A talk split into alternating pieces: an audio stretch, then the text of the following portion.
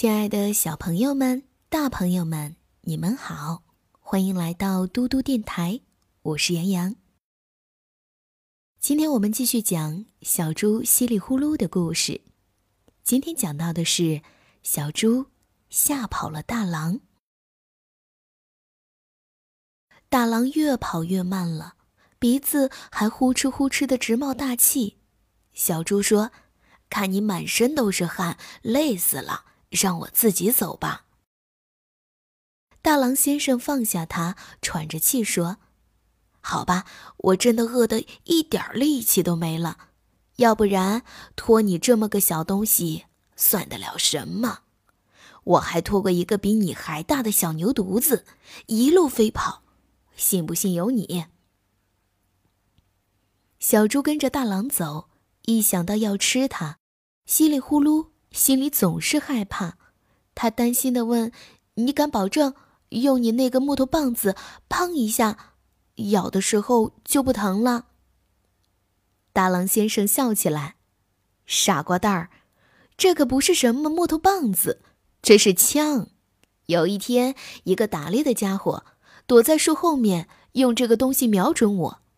我一看他离我好近，反正我也逃不掉了，就猛地朝他一扑。”那个家伙摔倒了，把这玩意儿也扔了。他爬起来就跑，这么着，这件宝贝就归我了。这里头还装着好几颗子弹呢。我一扣扳机，你瞧，就是这个铁钩钩，子弹就砰一下射出去，你还来不及疼，就什么都不知道了。小猪仔细看，那东西确实不像木棍子。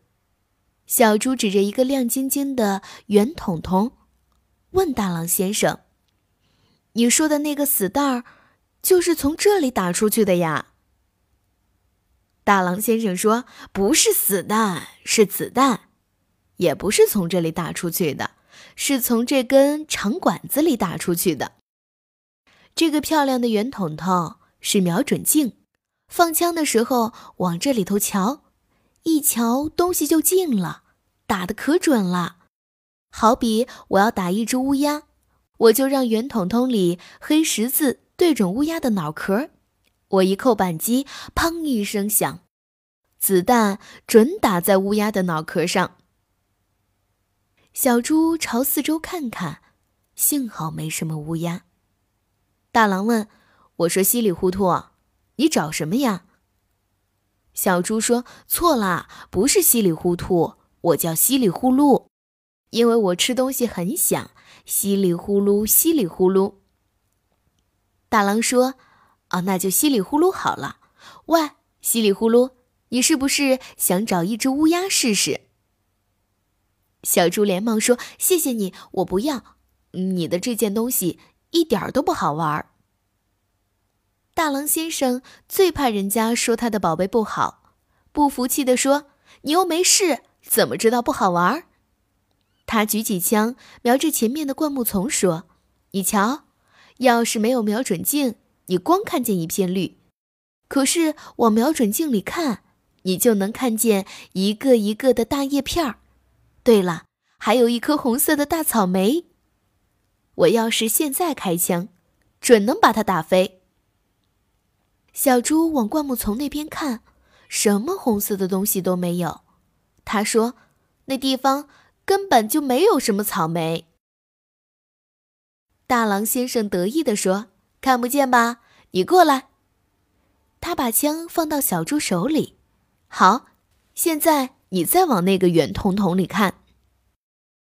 稀里呼噜端着枪使劲儿看，圆筒筒里只有几片很大的叶子。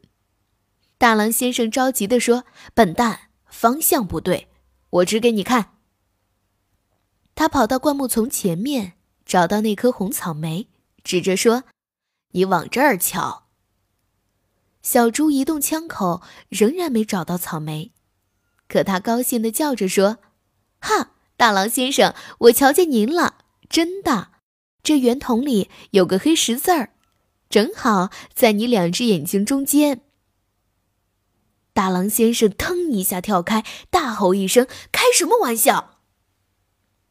看见枪口又随着他身体转过来，大狼吓得浑身发软，他怒吼一声：“狡猾的东西！”